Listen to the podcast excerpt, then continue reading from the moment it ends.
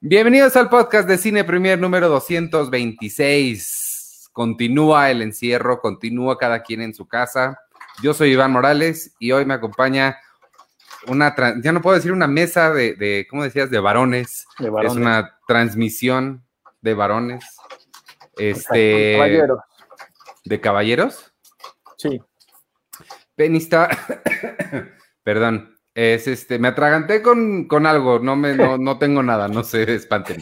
Este, Penny sigue cerrando la revista, la, la, la, abandonamos tantito, pero ella sigue revisando textos, entonces, eso, o sea, es mala noticia que no vaya a estar, pero es buena noticia porque eso les indica que a pesar de todo lo que está pasando en el mundo, sí va a haber revista, logramos hacer una más impresa al menos.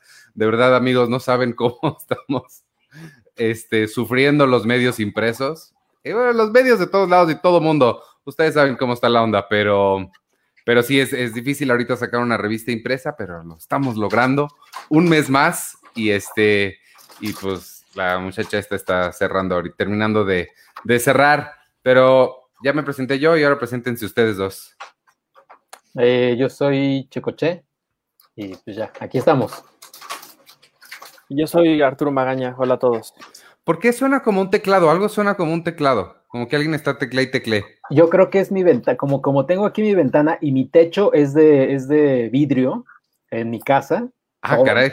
Toda, toda, estoy, en, estoy en el ala este de mi casa.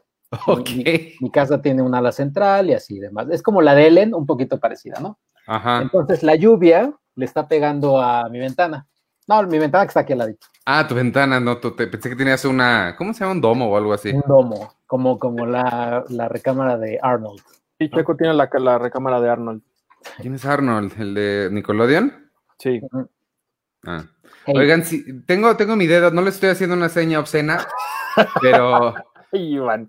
tengo este, mi dedo, me hice un hoyo ayer, agarré un topper que no me, no, no sé por qué estaba roto, pero estaba rotísimo y metí la mano sin, y no me di cuenta y sin querer me corté y me lo llevé de una forma espantosa, tanto así que tuve que ir al doctor y este, y no me gusta salir de mi casa y no me gusta menos ir a doctores ahorita con esto que está pasando, pero tuve que ir y este, por eso tengo, tengo esto, cuídense porque no, no me imagino tener un accidente feo ahorita, o sea que sí requiera atención seria, Sí. porque ahorita sí hay que, hay que andar con mucho cuidado, incluso quedándose en sus casas, amigos. Así es. Este, oye, nos está, vamos a, voy a empezar con unos comentarios porque está Sí, Iván porque. Alonso García, nos está preguntando, compré hace unos días la suscripción anual de la revista, bien hecho, muchas gracias, te lo agradecemos de todo corazón. Hay problemas para entregar a domicilio, vivo en la frontera norte. No, bueno, sí, sí y no. Eh, hay problemas en tanto que, pues sí, la, la empresa de mensajería que utilizamos, así como todas, pues está también pasando por esta, por esta pandemia y tienen, como te imaginarás, mucho más volumen y menos gente trabajando. Entonces, pues sí se han complicado un poco las cosas. Las entregas, incluso hasta Amazon ya puso un, colocó un, un anuncio de que eh, no están pudiendo respetar los dos días que, prometen para los socios de Prime, porque pues sí, está aumentando muchísimo el volumen de envíos y hay mucho menos gente trabajando. Entonces, sí están habiendo atrasos, no es culpa nuestra y tampoco es culpa de ellos, pues están difíciles las cosas.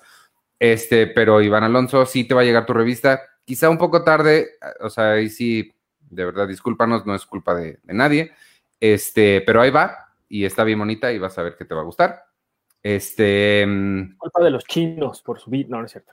No, no digas eso, Arthur, porque Sí, es hay broma. gente que se anda diciendo Sí. cosas bien feas. Sí, sí, sí, sí, es No, broma. pero hay que decir que le va a llegar igual un barril, un barril de petróleo también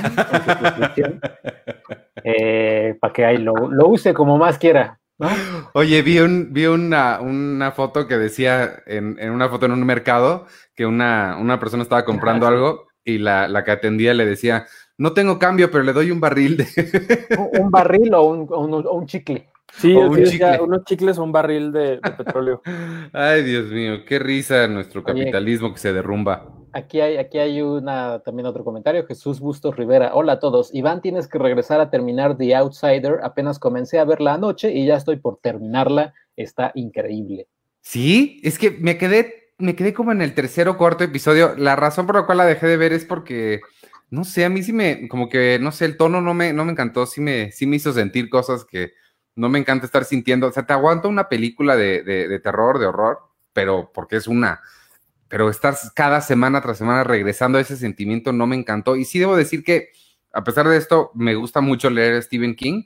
Y este libro leí y es de este y Salem Slot, que es el de vampiros, son los únicos que genuinamente me han dado miedo. Con excepción de una parte del, resplandor, este, son los únicos que me han dado miedo, entonces también por eso le saco un poco a verla, pero, pero sí, fíjate que no eres el primero que me dice que sí está buena y que hay que terminarla. A ver si, a ver si algún día me animo. Ahí está. Fernando Mesa Chaparro dice: Saluden a mi hija Sol y mi esposa Aida. Hola Sol, hola, Aida. Hola, que ahí están, de hecho, en la fotito. Sol está como cantando y la esposa ahí también está al lado. Ah. A menos que haya usado una foto, ¿no? ¿Eh? Tienen están comiendo un helado. Parece. A menos que hayan usado una foto de stock, de así, de, de, Getty Familia. Exacto. Como Phoebe Buffet. Familia feliz. ¿Qué tal que sí? Eh, saludos a Marco Uriel Tainoco. Eh, dice Arturo Reyes, hola, por fin pude, los puedo ver en vivo. Saludos desde Aguascalientes. Un abrazo. Bienvenido. Ah, oye, Miguel Ramos Jr., ¿se puede comprar desde Estados Unidos la revista? Este, sí. Eh, bueno, la digital obviamente sí, te puedes suscribir o comprar las ediciones digitales solitas o suscribirte a la edición digital. La edición impresa, o sea, técnicamente sí, pero la realidad es que el envío te va a salir muy caro, este, porque pues ahí sí te la tenemos que mandar por, por DHL o FedEx o, incluso por el correo postal mexicano certificado, te lo mandaríamos, pero pues sí sale, sí sale más caro. Entonces, si no te molesta pagar el, envío, con mucho gusto te la, te la podemos mandar. Pero sí estamos viendo este, otras opciones. Justamente eh, Víctor Recinos, a quien mandamos un saludo y un agradecimiento enorme por toda la ayuda que nos está dando con, con todo este sistema nuevo. Este, él está a cargo de la tienda de Red Panda, él es el colecto y él está investigando una forma de poder enviarla a Estados Unidos que no nos salga tan cara, porque no solo Estados Unidos, nos han preguntado de, Colombia, de Perú, de varios países que les gustaría recibir la revista. Eh, entonces, la respuesta es sí, pero el, envío es muy caro. Em, pero estamos ya buscando alguna forma de poderla enviar con, otro, otra empresa que no sea necesariamente tan cara. Eh, Alberto Rivera, ¿se puede comprar la revista de este mes en puestos de revistas? No, eh, la revista de abril, igual que la de mayo, este, que vendrá próximamente, todavía no está. Eh, no, no las, justamente para poder apoyar el, el, pues el movimiento de quédate en casa, sí, este, sí decidimos únicamente hacerla disponible a través de suscripción y a través de venta directa en la página de elcolecto.com. Ahí está la tienda de Red Panda, ahí está alojada y ahí la pueden comprar directamente. Sí queremos que, la gente se quede en casa, pero queremos que también tengan acceso a la, revista, entonces se las, se las mandamos a la comodidad de su casa. Eh, Patricia Arce dice, hola a todos. Hola. Es mi tía, salúdenla. Hola, Patricia. cómo, se llama, ¿Cómo se llama el perrito, el de la fotito? Eh, eh, justamente estaban hablando del Señor de los Anillos, se llama Frodo. Ah, ah. Eh, dice Arturo Reyes, dato de trivia, el hermano de Luis Gerardo Méndez estuvo conmigo en la primaria, así que estoy a dos personas de ustedes. Muy bien. Y ya. Entonces, este, ahora sí, ¿qué? No sé qué. Ahora sí, ¿qué? ¿Qué? ¿Qué? Pues, ¿qué vieron? ¿Qué, Arturo nos dijo, me, me informó 20 minutos antes de que empezara el podcast que el documental de Michael Jordan ya se estrenó en Netflix. Entonces, por supuesto, no lo he visto. Serie documental. Me muero por verla porque esos son mis buenos años del básquetbol, cuando yo lo seguía. Este, pero no sabía que ya se había estrenado, entonces no la, no la pude ver. Vi varias cosas que aquí apunté, pero no sé si alguno de ustedes tenga algo que. Se estrenó ayer, empezó, me parece. Peor tantito. ¿Qué? No, bueno, este, salieron dos episodios, no sé si ayer, uno ayer o el otro hoy, no lo sé, pero ahorita hay dos y cada semana están estrenando los lunes eh, un episodio y me parece que los domingos en ESPN. Entonces, pues va a estar padre. Digo, la única referencia que yo tengo de un estreno semanal de Netflix es Luis Miguel, que por cierto cumplió 50 años hace poquito, el, el Sol. Este, y Better, Better Call Sol también. Ah, también. Estrena cada... También, sí, cierto. Entonces, pues bueno, lo que me gusta de eso es que pues sí genera como una conversación muy específica cada semana y está padre como el debate de, lo que pasa, porque hay gente que es muy entusiasta y se avienta 55 episodios de una hora cada uno en, en tres días, pero hay gente que no. Entonces está padre verlo una semana a la vez. Pues sí, no creo que el de, el de Michael Jordan genere tanta discusión como el de Luis Miguel, pero sí está padre. A mí sí me gusta que, que regresen a soltar cosas semanalmente, sí está, sí está padre. Y, y, dijo, dijo Michael Jordan que las ganancias de este que, que, iba a recibir las va a donar para pues investigación sobre el, el COVID y demás. Bueno, entre, investi entre, investigación y ayuda, bla, bla, bla. Órale, qué bien, qué padre. Que está bien. Este, no, bueno, eh, o sea, de cosas que vi, no, o sea, más bien igual y puede ser en el siguiente podcast, pero se estrenan dos cosas. Eh, una es el documental de los Beastie Boys. ¡Ay! En, en Apple TV Plus se estrena este viernes. Eh, presúmeles, Checo, presúmeles. Sí, hombre, pude, pude platicar con, con eh, Mike D y Adam Horowitz. De los ¿Con un Beastie Boy? Con, lo, con dos de los Beastie Boys, que no sabía wow. que Beasties es un acrónimo de una cosa, de una palabra y toda teta, que hasta ellos dicen, sí, era muy teta la palabra que inventamos. ¿A poco? Yo no sabía eso tampoco. El Beastie. Sí, la verdad es que el documental está, está está muy padre. Sean o no fans de los Beastie Boys, creo que, creo que eso es lo padre de los documentales, o sea, de ciertos documentales, que si tú eres fan o no de algo, pero el documental está muy bien armado y muy bien narrado, pues puede ser, puede ser interesantísimo. Seas o no fan de, no sé, de la agricultura en, en Ucrania. Pero si, pero si te lo narran muy bien y es así muy emotivo, como en el caso de los Beastie Boys, pues te va a gustar. Sí, totalmente. Oye, y, y, en Apple TV, pero yo, lo, yo no tengo Apple TV. Pero lo puedo, ¿En iTunes se puede rentar o, o comprar o algo? Hmm. No sé, no sé, pero creo que no sería una buena idea porque la suscripción a Apple TV son 70 pesos y una renta te va a salir en 50. Entonces, por 20 pesos más, podrías ver en un mes todo lo que tienen, que en realidad no es tanto, pero sí lo que tienen está, está padre. O sea, sí tienen cosas que creo que valen mucho la pena. Está de entrada en Morning Show, está Sí, que es esta serie con Jason Momoa. Con Jason Momoa. Está, se estrenó hace como dos semanas una que se llama Home Before Dark, que es de una niña periodista que tiene como creo que 9, 11 años y está investigando un caso que sucedió ahí en el lugar donde vive. Y la semana que entra también estrena una con Chris Evans. Pero literal, o sea, cuando dije que no tenía Apple TV, me refiero a que no tengo el, el cuadrito de Apple TV. ¿Lo puedo ver sin eso? Uh, sí, porque ya hay aplicación para, para, bueno, si tienes un iPhone o una, un iPad, puedes descargar Tampoco la aplicación. Tampoco tengo iPad ni iPhone. Y en Android también tienes la posibilidad de descargar la aplicación. Ah, ahí está, esa es la respuesta que yo quería. Sí. Pues ahí está. Puedes ver, puedes ver ahí el documental Beastie Boys, Beastie Boys Story se llama. Y es de, de, Spike Jones. Spike Jones, que está basado en un tour que ellos hacían presentando el libro que ellos habían escrito sobre la historia de los Beastie Boys.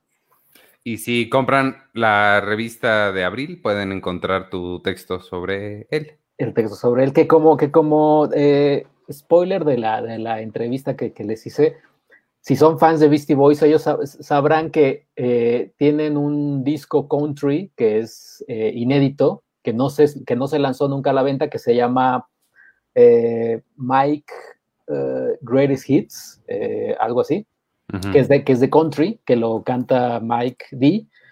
Y lo hicieron para amigos nada más. Eh, se lanzaron muy poquitos discos, pero yo les hice la pregunta, oigan, ¿y nuevos, nuevos proyectos que vayan a hacer o, o independientemente, porque Beastie Boys pues no, ya no existe. Eh, y les dije, y un, un, un proyecto como eh, Mike Greatest Hits, volumen 2, pero ellos siguen en su broma de que Mike es, es una persona que se parece mucho a Mike y dice, no, pues no sabemos nada de Mike, es, esperemos que esté bien, que se esté guardando en su casa pero la verdad es que no, no tenemos idea de, de, su paradero desde hace muchos años. Ay, qué ridículos. Y hay que recordar que ellos, que también este eh, Adam, ay. Driver. No. Eh, Yauch. No, Adam Yauch. Adam Yauch interpretaba a un director como de cine sueco, todo este estrafalario, que si googlean, en, que de hecho sale en el documental, que si, que si googlean MTV Beastie Boys, eh, Video Music Awards, él irrumpe como tipo Kanye West a Taylor Swift, él irrumpe al, a R.E.M. cuando ganaron Mejor Video Musical ellos se meten mucho en su broma y en su papel y nunca han dicho, sí, pues claro, somos nosotros, y aunque es claramente que son ellos, pero se meten mucho en su papel y, su papel sigue ahí y seguirá hasta el fin de los tiempos. como que siguen mucho con su broma. Y se estrena también, eh, pero también para que la vean después, la de Chris Hemsworth en Netflix. Ah, Extraction. ¿Esta semana también? No, el 30, el 30 de abril. No sé. No, según, esta, semana. Se ve buena esa. Y que también hablaste con, con, Anthony Russo. Con Anthony Russo, que también, que también en, la, edición de mayo pueden, pueden leer ahí el, el artículo. Ah, que justo alguien está preguntando, Fernando Mesa nos pregunta qué opinan de lo nuevo de los hermanos Rousseau con Chris Hemsworth. Pues no lo hemos visto, pero se ve bien padre, se ve interesante. Sí, creo que mejor sí sería que, todos la vieran y ya la, la, platicamos. Sí. Ahí. Porque está padre, la verdad es que sí te entretiene, es tal cual. Y lo que creo que Iván te, te, va a gustar, y sí pues, me di cuenta y le pregunté a Anthony Rousseau, es que es como un western, solo que adaptado a película de acción. Sí, eso me gustó. En tu texto decías que eh, está inspirado en Sam Peckinpah este, y Sergio, Leone. Entonces, eso, suena, suena interesante en el mundo moderno. Este, yo, yo vi varias cosas. Bueno, de entrada vi el, ¿no vieron el concierto, el mega concierto del sábado, el One World Global Citizen, no sé qué? Together at Home. Together at Home. Sí, fue el sábado, sí. Fue el sábado. El sábado. Muy padre. Me gustó. Pensé que iba a ser mucho más aburrido de lo que, de lo que fue. Está, a, mí me gustó, pero sí, sí noté, hay mucha diferencia entre, no sé, me, se, me hizo bien raro la gente que no, como que parecía que no estaba preparada. Y sí, yo decía, o sea, los youtubers de ahorita tienen todo este equipo que suenan perfectos y Taylor Swift no tiene un micrófono decente. Sí, sí se me hacía como, había ahí unos niveles de calidad muy variados en, cómo se escuchaba y se, y se veían las transmisiones. Bueno, los Rolling Stones empezaron con, con Mick Jagger solo y las tres pantallas así como de hold on, porque como que todavía no se conectaban. Y luego aparecieron y el, y, el, y el, baterista nada más estaba así como, como porque no tenía nada. Entonces, ¿y por qué no tiene una batería en su casa? No, no, no ¿cómo? Pues no tengo idea. Se me hace increíble que no tenga una batería en su casa. son los Rolling Stones, a ellos ya les vale madre todo. Entonces. No, claro, pero pues aún así está. Elton John cantó bonito. Me imaginaba a su esposo agarrando el iPhone así, moviéndolo. No sé qué equipo habrán usado, pero tenía paneos y toda la cosa. Sí. Sí, estuvo padre. A mí me, creo que de las cosas que más me gustaron fue uno que salió Bob Esponja, lavándose las manos. Ah, no lo vi. Que es un episodio increíble. La gente que ya haya visto Bob Esponja y ese episodio en especial va a estar de acuerdo conmigo. Es un episodio increíble donde es como un video de eh, entrenamiento para los nuevos, eh, los nuevos empleados del crustáceo cascarudo. Entonces él se está lavando las manos. Y la otra cosa fue que salió este, mi Claudia Sheinbaum, o siempre ahí ella muy presente. No, no sé. Pero salieron, salieron como muchas personas de, distintas, este, como de distintos rubros y de distintos puestos en, el mundo que, que también me gustó mucho. Pero lo más padre de todo fue que salió uno de los de Green Day cantando la canción esta de Wake Me Up When September Ends. Y pusieron las imágenes de, muchas ciudades del mundo vacías. Y como que sí, eso sí me pegó mucho. Estuvo, fue como muy, pues muy emotivo el, momento. Estuvo, estuvo bastante, pues sí, bastante feito ver todo eso y escuchar esa canción digo, evidentemente cuando salió y todo, pues sí era como, trataba de algo fuerte y, complicado, pero ahora como escucharlo en estos momentos sí también fue, fue fuerte. Me impresionó. Sí, además es, es, una canción muy bonita. Él se llama Billy Joe Armstrong. Ah, bueno, él. Este, además de eso, yo vi, no sé por qué, estaba en HBO, eh, me, tocó en la tele y dije, ah, nunca la he visto. Entonces me, ya abrí la aplicación de HBO Go y puse Bienvenidos a Marwen. ¿Se acuerdan de esa película con Steve Carell de Robert Zemeckis? Ah, no, ¿qué tal? Eh, hay una razón por la cual nadie se acuerda de ella y creo que la vieron tres personas en el cine y la mandaron directo a video. Sí está, sí está gachita, no, no, no está tan padre. Lo que es, es, es la historia real de un señor interpretado por Steve Carell que tuvo un, no un accidente, un, altercado, ¿cómo se llama? Este crimen de odio contra él. Lo, lo agarraron a golpes y lo dejaron muy mal unas personas en un bar porque a él le gustaba de vez en cuando utilizar tacones. Este, y pues eso les pareció muy, muy malo a las personas estas y lo golpearon y lo dejaron casi muerto en la calle. Y él era ilustrador, entonces pues ya no puede continuar ilustrando y lo que hace es que empieza a tomar fotografías. Entonces agarra monitos como de, como G.I. Joe's o Barbies, este, y los pone en diferentes escenas, lo que usualmente ilustraría, y les tomaba fotos. Y se volvió un artista pues, más o menos famoso este, con sus fotografías, y es la historia de la historia de su vida, y un poquito eh, mezclado como si él fuera uno de estos personajes, porque hay animación eh, tipo stop motion, es, CGI, pero parece como si fuera stop motion de, de las fotografías que él toma, y él es uno de los personajes ahí. Está basada también en un documental que se llama eh, Marwen Cole, porque el Marwen Cole. Y el documental sí me dieron muchas ganas de ver porque la historia se ve que está bien padre. La historia del señor, de cómo se supera, de cómo llega a un, pues, un lugar de tranquilidad cuando encuentra la fotografía. Se ve bonita, se ve, se ve padre, se ve interesante, pero la película sí, sí, sí, queda, sí deja bastante que desear. Entonces, pues no la recomiendo mucho, pero el documental se ve padre. Que era, como Oscar Bates, ¿no? O sea, como que querían así, que estuviera nominada. Sí, totalmente, totalmente, pero sí no llegó. O sea, ya para cuando fue la temporada de premios, que creo que la, estrenaron alrededor de la temporada de premios, sí, no, no, no, no, no funcionó, porque no, de verdad que sí, no. No, no agarra la onda. Y la otra que vi fue la última película, ay, no, no revisé, pero estoy casi seguro que es la última película de Sidney Lumet. Se llama, es que, ¿sabes qué me pasa?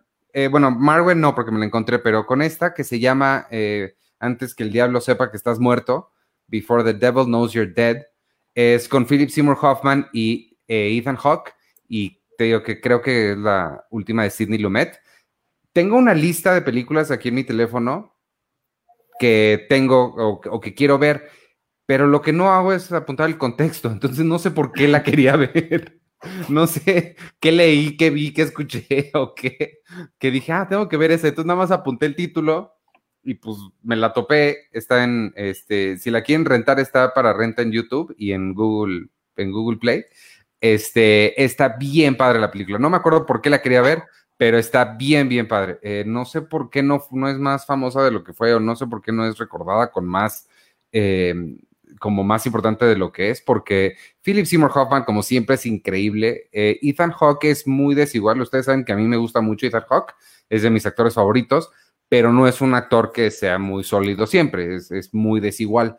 Y aquí está, aquí está increíble. Es la historia de dos hermanos que deciden, para juntar dinero, van a ir a robar una joyería, eh, una joyería que resulta tener bastante conexión con ellos, creo que decirles cuál es esa conexión es, medio spoiler, pero, pero lo que es es un, duelo de actuación y de diálogos. Eh, Philip Seymour Hoffman se avienta un, un, un, speech con Marisa Tomei, porque también sale su esposa, en el que sí dices, no, o sea, este hombre, ¿cómo es posible que lo hayamos perdido? Este, además está súper fea, porque, o sea, súper feo porque Philip Seymour Hoffman, y corríjanme si estoy mal, él se murió de sobredosis de heroína, ¿no? ¿Se acuerdan? no sé específicamente de sobredosis de qué, pero sí fue por una sobredosis. Y aquí el personaje eh, se mete heroína, entonces es como medio gachito ahí estarlo viendo así. Pero vale, vale muchísimo, muchísimo la pena. Antes que el diablo sepa que estás muerto, se las recomiendo mucho. Es un thriller de puros diálogos, casi parece escrita por David Mamet o Aaron Sorkin.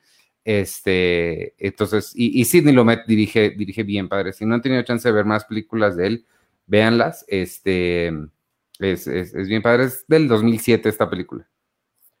Yo vi un, documental bien padre que creo que ya había hablado, bueno, ya habíamos hablado varias veces de él, Penny y yo aquí, que se llama Te has preguntado quién disparó, que ya lo había, lo había comentado, no sé si lo había comentado aquí, que es de un director que se llama Travis Wilkerson, que habla de una cosa que le sucedió a su familia hace muchísimos años, en la que su abuelo le disparó a una persona afroamericana y fuera como una gran, una gran tragedia en su, en su familia. Pero él empezó a investigar qué fue lo que, lo que pasó realmente con, esa historia y poco a poco este hombre fue dándose cuenta que su abuelo era pues una basura de persona en pocas palabras, porque se entera que o descubre que le disparó a esta persona nada más por su color de piel, que no había una razón más allá de, de su odio y de su racismo. Y de ahí empieza a descubrir muchísimas cosas muy vergonzosas de su familia. Y lo único que él hizo fue filmar un documental alrededor de todas esas historias. Y es como una historia muy, muy personal, es, una, es como él hablándose a sí mismo. Es, bien curioso porque él, habla como si fuera un narrador de, una película de cine negro, por ejemplo, de estas películas de detectives donde el detective se está hablando a sí mismo, recapitulando lo que, lo que fue encontrando o las cosas que está pensando de que puede pasar. Y así es como está más o menos estructurada la película.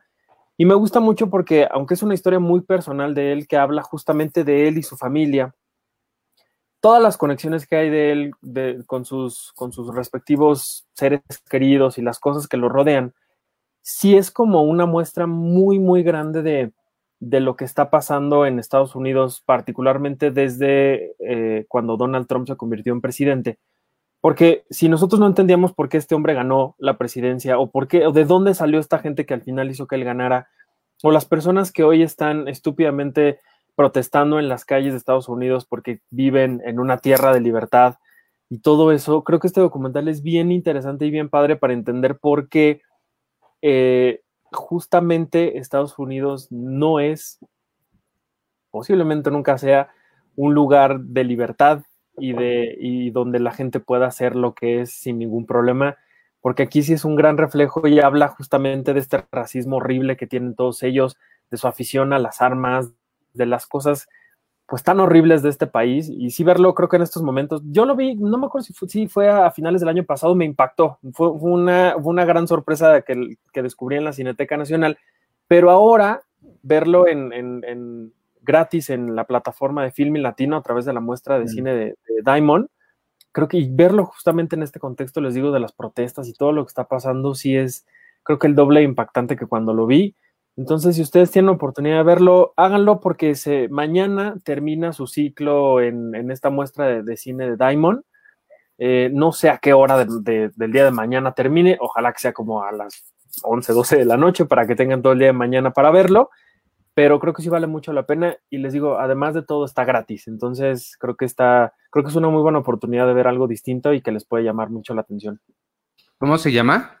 Se llama ¿Te has preguntado quién disparó? así se llama, y el director se llama Travis Wilkerson. Y les digo, si ustedes entran a la página de Filmi Latino, en, digamos que en el carrusel que está hasta arriba, pueden ver como los distintos, las distintas secciones que tiene eh, Filmi Latino ahorita, busquen Diamond y ahí lo van a poder ver gratis.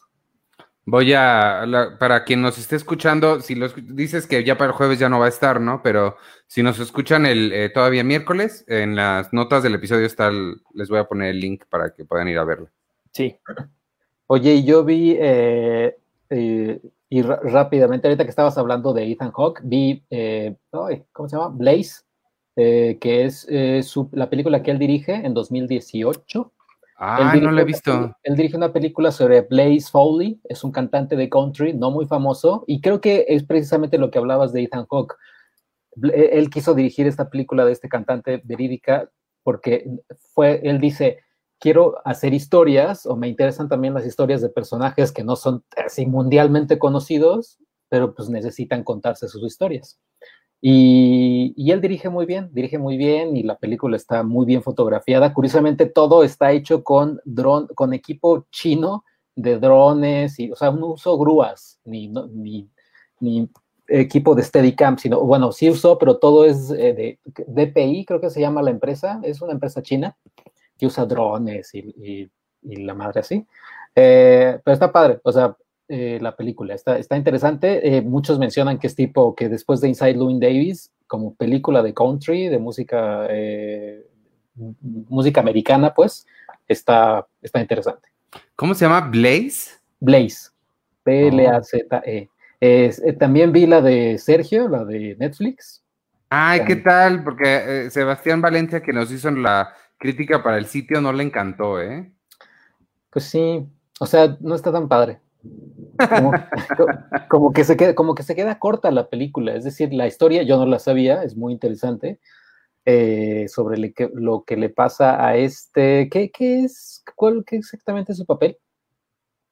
no sé, yo no. El de Sergio, eh, seguro Arturo sabe, o el que es algo en la ONU, ¿no? Es este.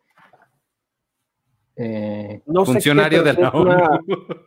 es una persona, un funcionario de la ONU que está en Irak, creo. En Irak, así que es, que es cuando está justamente el apogeo de la guerra en, en Irak. Lo que me gusta ahorita de que estoy viendo a Arturo es que le pone mute a su, a su micrófono porque no sé qué esté comiendo, que seguro va a ser algo, algo crujiente. Mucho. Hoy estaba viendo un episodio, perdóname que te interrumpe, pero eh, era de How I Met Your Mother, donde ah, que uno nunca se daba cuenta de las otras personas y cuando te lo dicen es horrible, ya se te rompe un cristal en la cabeza. Y hay uno donde Lily, bueno, justamente ahí está en ese capítulo, Lily se come un pretzel y parece que está masticando, este, le dicen, ¿estás masticando huesos este, viejos y hojas secas? Porque son horribles, entonces por eso lo estoy poniendo en mute. El ah, se lo está poniendo en mute. Pues total, pues total que es como un funcionario de la ONU que está en Irak, que es cuando está la guerra de, con Estados Unidos y hay un ataque a la, sede de las Naciones Unidas ahí. Y pues bueno, vemos un flashback de su historia con Ana de Armas, básicamente, con, la, mujer que interpreta a Ana de Armas. Y ya, pero, pero como que se queda, no sabe si irse más al lado romántico, no sabe si irse más al lado político, acaba, acaba pues, pues digamos, de, sí, sí, te genera un nudo en la garganta, estoy haciendo comillas porque la verdad es que no te genera mucho nudo en la garganta, pero, pero pues sí, se queda, se queda corta la película. Eso y que, y que la película se llama Sergio y te repiten el nombre como, como si se tratara de Susana a distancia cada 10 minutos, o sea, cada, todos los personajes, oye Sergio, oye Sergio, sí es como de, güey, ya, o sea, está bien. Es como Suicide Squad cuando we are Suicide Squad. This is a suicide mission. Sí, es como, sí, ya entendimos. Oye, estoy, ahorita que le estoy haciendo así a mi audífono, creo que no eres tú, soy yo el que, o sea, creo que más bien este audífono no sirve. Oh. Sí, entonces creo que olvida lo que te dije al principio que no te escuchabas de este lado. O sea, tienes un super micrófono que ni Taylor tiene y no puedes oír bien en tus audífonos, Iván. Qué vergüenza. Exacto. Oye, y también vi, no sé si ya la vieron también, Stan y Ollie, la del gordo y el flaco. No, esta, esta es de esas que tengo en mi lista aquí, eh, pero esa sí me acuerdo, no me acuerdo por qué la, bueno, la quiero ver porque me gustan ellos y, este Steve Coogan y, John C. Reilly. John C. Reilly me encantan, pero escuché que estaba terrible. Hmm. No, no está tan mala, está también, está como Sergio, está como de, ah, ok, órale. Y a cada rato te dicen, él es el gordo y yo soy el flaco. No, aquí no, no, no, tan así, pero, pero está bien, o sea, está, está padre y está linda la historia. Yo no soy muy fan del gordo y el flaco, es que creo que ese humor de pastelazo sí, yo de plano no. Ay, déjalos, estaban inventando una forma. O sea, claro, claro, o sea, ellos está bien, ya ahorita en el 2020 ver una familia de 10 creo que ya está, ya está muy... cabrón. Oye, Checo, ¿tú qué sabes de esta película de, Tom Hardy como Al Capone que causó mucha sensación porque dicen que va a salir en streaming, pero no dijeron en dónde, según yo? Pues, pues hoy Iván justamente me pasó algo, un, link que yo le dije, yo no sabía que ellos la traían. Sí, me pasó el line de Sony, el, el trailer, lo, o sea, no es, no es secreto porque pues está en el, en el Instagram de Tom Hardy, ya está el trailer y este y viene con Sony, pero Aquí no sé, ajá, pero no sé si, o sea, el tema es la fecha, entonces. Pues, pues es de, es de este Josh Trank, que como todos saben, eh, Josh Trank dirigió Los Cuatro Fantásticos y fue el, el uno, uno de los de los clavos en el ataúd de 20th Century Fox. Y luego intentó poner, ¿no? Que release the Trank cut Ah. Eh, dice, él dice que tiene su, cop, su corte de los cuatro fantásticos. ¿Ah, sí? Sí, pero pues no.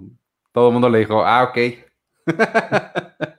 que es el mismo Josh Trank que pues hizo este corto de, que tú lo viste seguramente, Arturo, el de Star Wars, que era como Cops, donde unos chavos hacen una fiesta y llegan los, los este, Stormtroopers a detener la fiesta así, a decirles, hey, sabemos que, está aquí, que, hay, que hay una fiesta y no sé qué Si no lo has visto, verlo, está en YouTube, está cagado.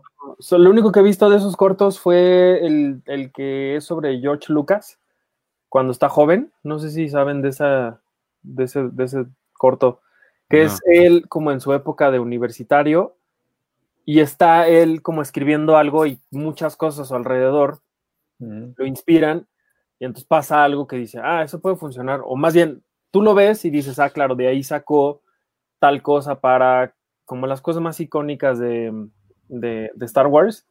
Y según Charlie el Río, que fue quien me enseñó este corto, y, Enrique Figueroa, ambos los más frikis de Star Wars del mundo que yo conozco, ellos dos y Marcela Vargas y Gaby Álvarez, a quien a los cuatro les mando un abrazo porque son bien, bien, bien frikis de Star Wars. Y a lo, creo que sí es esa. Ah, mira, Chucho Quintero. Saludos a Chucho Quintero. Eh, George Lucas in Love. No sé si es ese, ahorita lo buscaré. Okay pero justamente habla de, todas estas cosas como que seguramente eh, inspiraron a, George Lucas para crear todo lo de Star Wars. Y al final, lo que me dicen Charlie y Enrique es que eh, a, Lucas le, encantó tanto el, corto que les mandó una carta felicitándolos a ellos por la forma en la que habían retratado esta, esta historia de él de joven. Eh, y dice Chucho Quintero, que, ya veo que es fan de Josh Trunk, porque dice que él es, él es el genio detrás de Chronicle. Chronicle, que es la película como found footage de, como con género superhéroes. Y él dice que la primera mitad de Fantastic eh, es, es, suya 100%, la verdad es muy buena, ya después se va al carajo. Y sí, la verdad es que sí son dos películas diferentes, eh, Fantastic. Sí, cuando empiezas a hacerse la aparición la peluca de Kate Mara, ya sabes que todo se fue al demonio. Esa es una de las películas que tantas cosas malas escuché de ella que nunca la vi. No sé si a ustedes les ha pasado o si alguien aquí en los comentarios que nos diga, hay cosas que de pronto o tú tienes muchas ganas de ver o sabes que ahí vienen, pero hay una cantidad brutal de, de comentarios tan malos que, que te desaniman. Eso me pasó, por ejemplo, con eh, y sé que a lo mejor se van a espantar, pero la última temporada de Stranger Things, eso me pasó con, esa, con esa temporada y ya ni siquiera la vi, porque escuché tantas cosas malas y yo dije, no, pues ya para qué la veo, si, si me lo voy a arruinar, mejor me quedo con lo que sí me gustó. Pero, por ejemplo, Los Cuatro Fantásticos es uno de, los, de las cosas que me pasó a mí. A mí me pasa muchísimo, todo el tiempo me pasa. No, fíjate que yo, yo sí soy caso contrario. Así, si dicen que es una basura, sí, casi, casi estoy, estoy ahí en primera fila, como con Cats. Eh, pero, y también otra, película que, que, no sé si la han visto ustedes, que es de Colin Trevorrow, que yo creo que por esa fue que lo, lo quitaron de Star Wars. Safety Not eh, Guaranteed. No, no, no. La de, ay, The Book of Eli, no, The Book of Eli, no. Es, algo de un este, libro, espera, deja Colin Trevorrow. Mormon, ah, no. The Book of Mormon. El libro de Henry, The Book of Henry.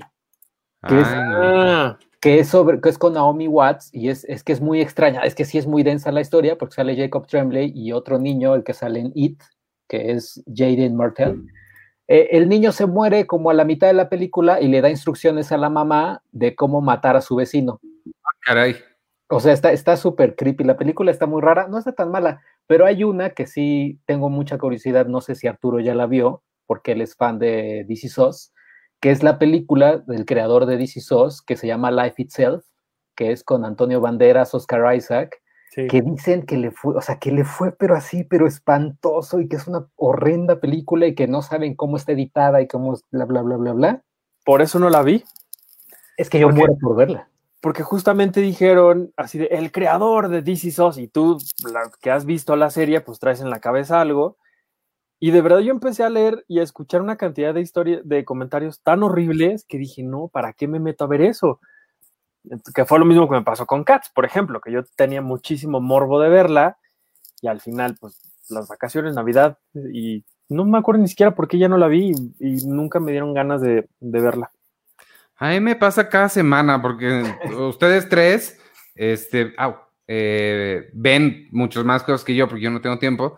Entonces yo me emociono mucho y llega el fin de semana de estreno y empiezan, no, estuvo re fea, no, que pa' qué, no. Ya, ¿Eres el primero que hace eso, Iván? ¿De qué hablas? Yo soy el primero que hago qué. ¿Qué dices? No, está horrible, no la vea, no sé qué. Cuando, no, cuando yo las veo, pero no siempre tengo chance de verlas porque me quitan ustedes las ganas. Pues ojalá alguien me hubiera quitado las ganas de ver Cindy la Regia, por ejemplo. Oye, tengo, tengo un comentario de Flor de María Pérez, justamente. ¿No les pasa que sienten que algunos críticos ya solo hacen pedazos las películas o series solo para parecer inteligentes o muy intelectuales o muy selectivos? Nada les gusta y solo dicen que es sobrevalorada o que es basura sin argumento alguno. Iván, sí, aquí podrías echarte una carcajada increíble. a, mí, a, mí me, a mí lo que me pasa mucho es que leo o escucho gente que no estoy seguro de que les guste el cine y si no les gusta el cine, no estoy seguro como para qué se dedican a esto, pero sí parece como que nada más están esperando a ver qué mal dicen de esto y todo lo comparan con películas, o sea, bueno, pues Citizen Kane, o sea, sí, ya entendemos que Citizen Kane es Citizen Kane, pero puedes dejar que Harry Potter sea Harry Potter. ¿Sabes? Eso me pasa mucho. Sí, a mí también. Y sobre todo creo que, que pasa mucho que he leído muchas cosas y escuchado mucha gente que lo que hace es como dar a entender un, es que yo he visto muchas cosas que tú no, y por eso estás mal. Te está gustando porque estás mal, porque tú no has visto todo esto, y tú no has visto estas películas de 15 horas, y tú no has visto todo esto, entonces estás mal. Sí. Y creo que no, o sea, y siempre creo que siempre lo hemos dicho aquí, una película no es como el punto final de una conversación, al contrario, es el inicio de, ok, ¿te gustó esto? La crítica no es el, el final. Bueno, eso.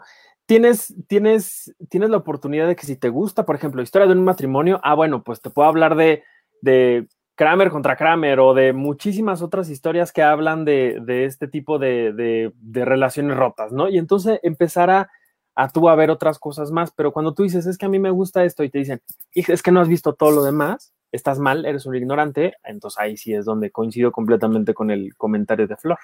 Sí, lo que nunca debes dejar es nunca, nunca dejes que nadie te haga sentir mal porque te gusta lo que te gusta. Si tú eres fan de lo que sea, se vale y qué bueno y felicidades y quizá nosotros como, como expertos o como críticos o no sé cómo qué nombre nos quieras poner, lo, nuestro trabajo, según yo, yo me considero como difusor de, del cine, ¿no? O sea, divulgador, en lugar de divulgador de ciencia, divulgador de cine.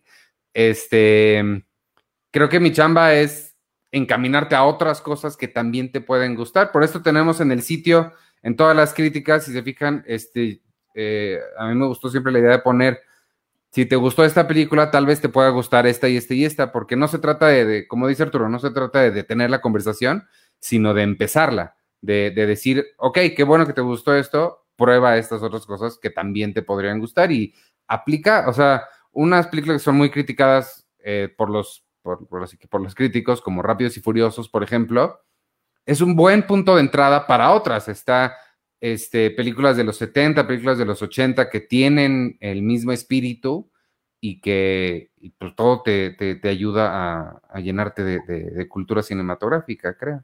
Oye, eh, dice, me pregunta Néstor Soriano, ¿Dragon Ball Evolution o Cats? Pues es que son diferentes en el sentido de, o sea, creo que, creo que Cats tuvo más, más bolas de pelos eh, de que se atrevieron a hacer. Dragon Ball, pues no tanto, Dragon Ball se fueron un poquito más safe. Lo, padre de Dragon Ball es ver la, el edificio este, el que está por la Ibero, el de la lavadora. Eh, ver Santa Fe y la filmaron también en Durango, eso es, eso es quizás lo padre. Y ya, pero creo que yo me quedo con Cats, creo. Yo no he visto ninguna de las dos. Yo tampoco. Chucho Quintero dice, a mí me gustan The Green Hornet, Valerian y la de Hulk de Ang Lee. Tengo que ver este de... No, no he visto ni The Green Hornet ni Valerian, pero el otro día estaban... Es que ya casi son 10 años de The Green Hornet. Estaba, este... No me acuerdo en dónde estaba escuchando de ella. Ah, en el podcast de Kevin Smith. Y porque él hizo él había escrito un guion de, de, El Avispón Verde que convirtieron en cómic y este, no me acordaba de la película que es de Michel Gondry. De Michel Gondry, sí, ¿no? El Michel Gondry que nada más tuvo, ¿qué? El, un éxito, ¿no? Pues, pues Eterno Resplandor, pero ya con esa, ¿qué más quieres? No, claro, Pero esta vino después, o sea, el, de Green Hornet vino después de Eterno Resplandor, ¿no? Sí, todo vino después de eso. Es que después también hizo esta cosa, es que, que sí pueden que les guste o no, pero es una cosa horrible, la de la, una con Gael. Ah, The Science of Sleep. Mira, este es un buen ejemplo. A mí y ahí ya, ahí no hubieras dicho nada más, Checo. No, pero este es un buen ejemplo de lo que decíamos hace rato. A mí sí me gusta mucho la ciencia del sueño. Eh, creo que, o sea, creo que, creo que sí, eh, o sea, se me, se me hizo un poquito pesada, pero ya, ya sé cuál era. No era tanto la ciencia del sueño, amor índigo. Amor índigo sí, es, esa sí es pesada, esa sí duele. ¿Cómo se llama la de él de, de ay, que este, que tiene, Be Kind Rewind, creo que se llama, es de... Ay, también está padre Be Kind Rewind. pero, ¿cómo se llama el protagonista? Este, ay, Dios mío, mi cabeza, este, no me acuerdo cómo se llama el que la protagoniza. Ah, Jack Black. Jack Black. Sí, es, es, es, es bueno. Sí, We Can Rewind, sí. La ciencia del sueño es como. Pues ya lo aquí, We Can Rewind. Eh, pero Amor Índigo, Amor Índigo, sí es una cosa. Sí, Amor Índigo sí duele. Y tiene un docu medio documental que se llama The We and the I, que también es de. Ay, caray, ¿qué te pasó? Sí, pero como dices, no, o sea, ya que es como este Richard Kelly. Ya Exacto. Hiciste Donnie Darko ya. O sea, ya me voy. Michelle, Sí. Gondry, Michelle Gondry es como ya hice Eternal Sunshine. Que vi una entrevista con, no, no me acuerdo quién, el otro día les le platicaba a Sergio, ay, ojalá me pudiera acordar quién era, pero era alguien así tipo Richard Kelly, que le estaban, le decían, sientes mucha presión de que tu primera película haya sido este fenómeno y exitosa y todo, porque mucha gente, pues sí, esa es como la lógica, ¿no? Ya, si la primera es así, pues las demás, ¿no? Es mucha presión para recrear ese, e- e- esa misma onda. Y él decía, pues no, al contrario, y se me hace muy lógico su pensamiento, dice, pues es que ya lo hice, ya lo hice una vez, ya todo lo demás que haga, al menos sé que una vez logré algo genial. Entonces te quita toda la presión. Y creo que sí es, sí, sí, sí está padre esa forma de, de verlo. Dice Flor de María Pérez, y Michelle Gondry está detrás de Kidding con Jim Carrey. Sí, yo nada más vi un episodio. Y, y no, ¿verdad? No, no me encantó. Y dice Chucho Quintero, a mí me gustó The Box de Richard Kelly. The Box, ya no me acordaba de The Box. Híjole, es que también The Box. Es que sí, Richard Kelly sí se la... Sí, hombre. terrible. Oye, ¿qué este? ¿vi- ¿Vieron algo más o ya nos vamos con comentarios? Ah, no, yo sí vi, espérame, es que te iba, yo quería hacerte justamente una pregunta de... Ah, de- del viejo este me dijiste. Sí, es que sabes que tú tienes, tú tienes tu lista y también, o sea, tú, tú tienes tu lista y de hecho tú usas eh, Letterboxd, ¿no? Claro que uso Letterboxd. Ahí está. En Letterboxd pueden ir siguiendo todo lo que veo. Únicamente registro lo que veo por primera vez. No registro cosas que vuelvo a ver, pero, pero sí, ahí está. Eh, ¿Cómo te encuentran en Letterboxd? Eh, con el buscador. Eh, J. Iván Morales, creo. Eh, Arturo creo que también lo encuentran con Artur HD, ¿no? Y dice que sí, que sí, lo encuentran como Artur HD, a mí como Checoche. Eh, bueno, pues ahí en mi Letterboxd, eh, ahorita ya hay muchas listas, Edgar Wright subió su lista de mil películas y etcétera, etcétera, ¿no? Yo tengo mi watch list eh, donde estoy poniendo justo todas las películas que quiero ver. No lo tengo como listita como tú, porque pues, pues, pues ¿quién tiene una listita, no? Así como... Este, y entonces tengo, tengo un bueno, eh, pero las últimas este, adiciones que puse fueron de Western. Te quería preguntar si ya viste las siguientes, porque yo no las he visto. Eh. Río Bravo, Sí, claro, como no. Río Bravo es John Wayne, sí, es, es, sí, bueno, todo, casi todo es John Wayne, pero sí, Río Bravo, claro que la he visto. eh, Shane de George Stevens. Eh, Shane es bien padre, Shane, Shane es muy, muy buena. Shane. Dicen que eh, leí por ahí que también que Logan toma mucho de Shane. Logan de este James Sí. Mangold. Sí, sí, sí. Eh, dice otra Johnny Guitar de, con Joan Crawford. No, Johnny Guitar no la he visto. Eh, bueno, tengo Johnny, eh, Johnny Guitar y también tengo High Noon. High Noon es, es de los. High Noon es probablemente esa y, y, eh, El hombre que mató a Liberty Vance, quizás sean las dos más clásicas de, del western. O sea, de western, acuérdate que el, el western lo puedes dividir en dos: el western clásico, digamos, el de, el de John Wayne, todo este que estamos hablando, y el western que se hizo en Italia, los spaghetti westerns. Entonces, de toda esa primera parte del western clásico, los dos más, este, más famosos son, son The Man Who Shot Liberty Valance y, y High Noon. Y High este Noon que- es esta, es, ¿cómo se llama? No es Grace Kelly, ¿o sí? Ay, eh, pero bueno, está bien buena. Sí, sí, Grace Kelly. Y Grace Kelly y Ay, el de Vértigo. Ay, Dios mío, Jimmy, Jimmy, Jimmy James, este. No, que Jimmy. Sí, Jimmy Hoffa. Este, Stewart. Jimmy Stewart, bueno, aquí no lo tengo.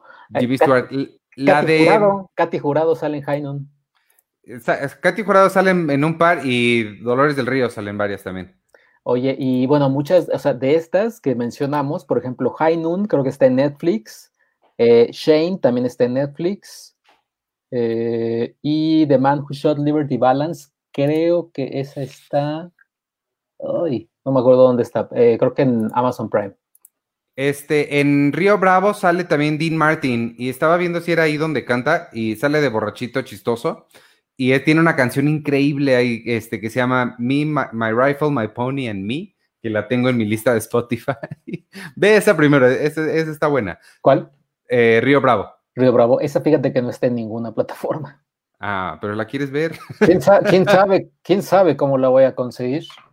Este, sabe, búscale en iTunes. En iTunes hay muchas cosas para, rentar y en Google Play también o, en YouTube. ¿Y sabes, sabes cuál también quiero ver que nunca he visto? No sé si ustedes, bueno, tú, Iván, yo creo que ya, no sé si Arturo ya lo vio. Eh, ay, el, hombre, no, el hombre de The Assassination of Jesse James by the Coward Robert Ford. ¿Nunca la has visto? Nunca la he visto. Y, y, sabes qué, voy a decir algo que me va a dar así pena, bueno, no pena, pero sí, yo era súper estúpido igual y sigo siendo, ¿no? Eh, siempre pensaba que era el de, de, ¿qué? The Assassination of Jesse James eh, by Robert Redford, o sea que la película de Robert Redford. Pero como era Robert Ford y era by Robert Ford, podría ser. Ya como, ah, es increíble. Esa película está bien buena y Casey Affleck lo hace increíble en esa. Casey Affleck y Red Dead Redemption, una de sus misiones toma, eh, toma casi eh, cuadro por cuadro el asalto a un tren. El del tren, sí.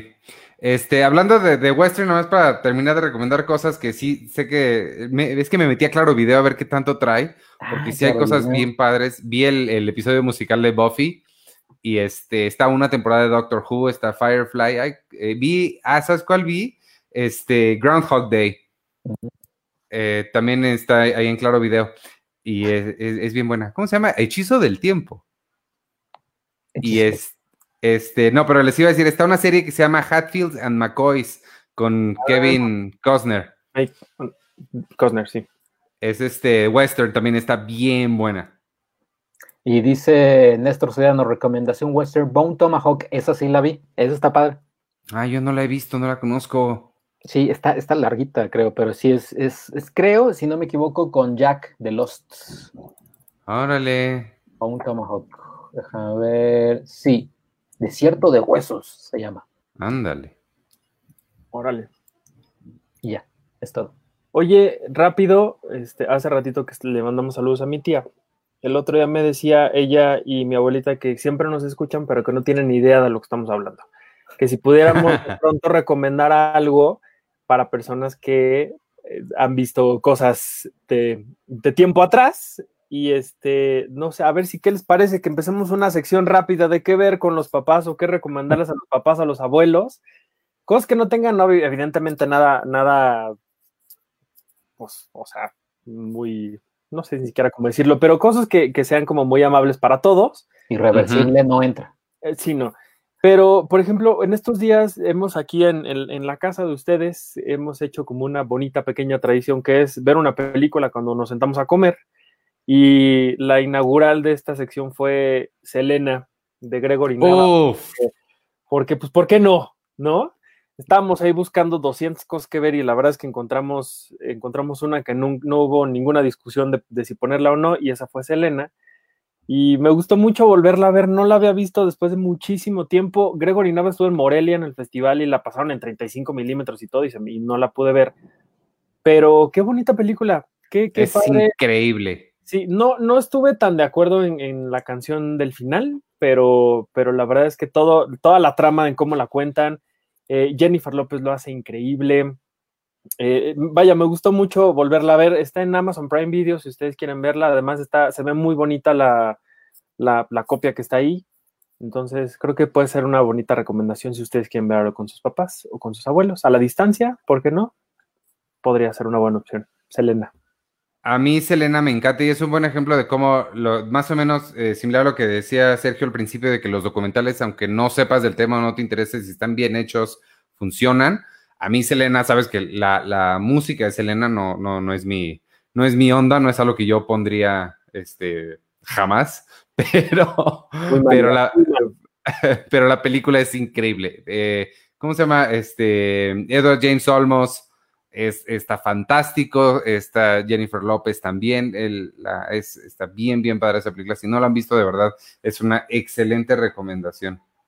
Sí, sí, sí, sí. Y otra cosa, digo, esto ya no es tanto para papás, a menos que ustedes quieran ver con sus papás estas otras películas, pero el Festival Internacional Cine de Morelia también sigue subiendo muchas más películas suyas, o más bien que han premiado en sus distintas em, ediciones, y me encontré que está El Vigilante de, de Diego Ross, Está también, bueno, El Vigilante, por cierto, fotografiada por Galo Olivares. Aquí no fue colaborador cinematográfico, aquí fue el, director de foto y la verdad está bien padre porque es en un edificio en lo que solamente hay un foco por ahí y se ve increíble cómo, cómo este hombre nos mete ese edificio. Está increíble, véanla ahí en, la plataforma de, de, Morelia. Está también Las Tinieblas de Daniel Castro Simbrón. Eh, una historia de una familia que está encerrada en una cabaña porque su papá no los deja salir, dice que hay un peligro afuera y no los no permite que ellos salgan. A mí me gusta mucho Las Tinieblas, también está Tempestad de Tatiana Hueso, todo lo demás de Natalia Almada, La región salvaje de Amat Escalante, Resurrección de Eugenio Polgovsky, eh, El corto verde de Alonso Ruiz Palacios y ¿qué más les puedo recomendar que esté por ahí? Pues creo que todo, pero échenle un ojo a la selección de del FICM presente en línea en moreliafilmfest.com. Ahí pueden encontrar un chorro de películas bien padres y gratis. Yo, sí suenan padres, pero siguiendo la línea de recomendarle a, los papás, mis papás al menos no creo que disfrutarían ninguna de esas que acabas de mencionar. Sí, no, no, pero esta ya era, ya era parte, era, era un aviso parroquial distinto.